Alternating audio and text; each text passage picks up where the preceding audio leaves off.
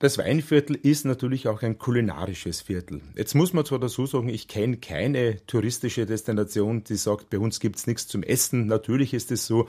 Das Weinviertel ist aber tatsächlich auch ein kulinarisches Viertel. Warum ist es so? Das Weinviertel war und ist seit Jahrhunderten die Speisekammer Österreichs. Das bringen einfach die Flächen mit. Das Weinviertel hat ja nebst dem Wein, was es hat, aber immer noch die größten Agrarkulturflächen Österreichs.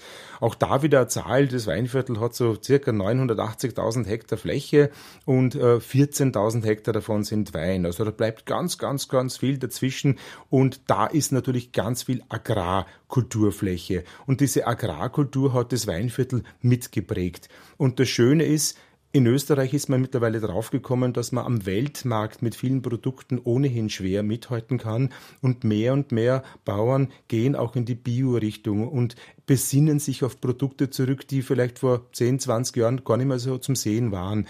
Und nur so Beispiele, ähm, es gibt im Weinviertel Richtung Marchfeld den Sanddorn zum Beispiel, es gibt dort Bio-Sanddorn, es werden Kiwis mit angebaut, es werden Frucht- und Obstsorten angebaut, die eigentlich schon längst vergessen waren.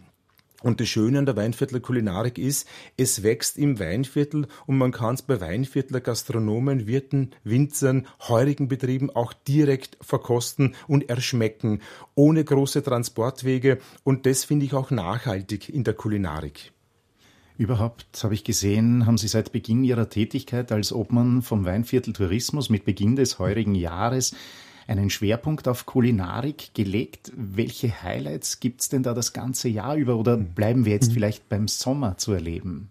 Also wir haben uns in der Kulinarik, damit man das auch benennen kann, hatten wir ursprünglich vier Produkte rausgenommen, über die man dann natürlich in der ganzen Vielfalt vieles erzählen kann. Das eine davon ist die Weinviertler Blunzen, die Blutwurst. Ähm, ein Produkt, was sicherlich nicht jeden äh, gern durch den Hals geht, aber über die Plunzen stellen wir auch dar, dass das Weinviertel natürlich auch ein, ein Fleischland war. Es gab ja nicht nur die Landwirtschaft am Feld, sondern auch die Viehwirtschaft und die Weinwirtschaft. Und über die Plunzen stellen wir quasi den fleischlichen Teil dar. Jetzt mittendrin, wir sind natürlich in der Spargelzeit und das Weinviertel ist Spargelland natürlich auch.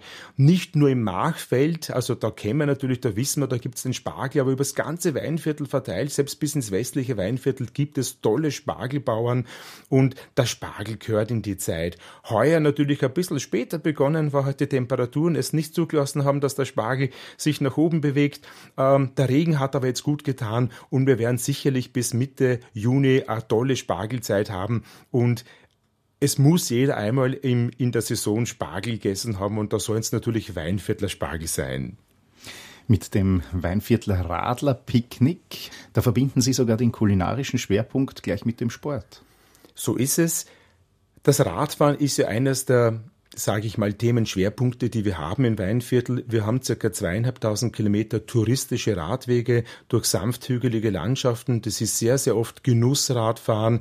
Sportlich fahren kann man natürlich bei uns genauso. Man kann es über die Zeit und über die äh, Distanz eben auch ausmachen, wie, wie sportlich man fahren möchte. Aber grundsätzlich bieten wir genussvolles Radfahren an. Und das Radlerpicknick ist eine Verbindung ähm, Aufgrund der weiten Fläche im Weinviertel ist es halt so, dass man nicht überall und immer an Wirten vor Ort hat oder vielleicht an Heurigen, die sperren oftmals erst am Nachmittag auf. Deswegen haben wir uns einfallen lassen, das Radlerpicknick, wo man bei ausgewählten Partnerbetrieben sich einen fertig gekochten, gebackten Picknickkorb aufs Rad schnallen kann mit einer eigenen Befestigungsplatte und dann kann man nach eigenen äh, äh, Wunsch äh, in einem Weingarten stehen bleiben, an einem schönen Hügel äh, mit einem schönen Ausblick und dort ein Weinviertler äh, kulinarisch kulinarisches Picknick genießen und ist nicht unbedingt angebunden, dass ich halt einen Wirten oder einen Heurigen finde, der gerade zu der Zeit jetzt offen hat.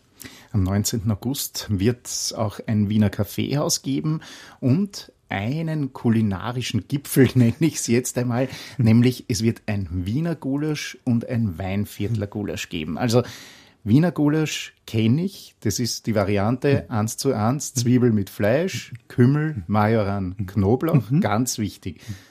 Weinviertler Gulasch, mhm. Hannes Steinacker. Was kann man sich darunter vorstellen? Wissen Sie es? Also ganz ehrlich, ich komme aus einer gastronomischen Familie, bin viele, viele Jahre selbst natürlich bei uns im Betriebshaus in der Küche gestanden und habe wahrscheinlich Tonnen von Gulasch auch gerührt, Zwiebel geröstet im Schmalz und ein Gulasch äh, ist ein, ein Hochgenuss, muss man sagen. Hier aber ein Rezept zu erzählen, da begibt man sich auf sehr dünnes Eis, weil ich glaube, das ist so wie im Fußball, jeder ist der Präsident und der beste Trainer und jeder macht sein bestes Gulasch natürlich.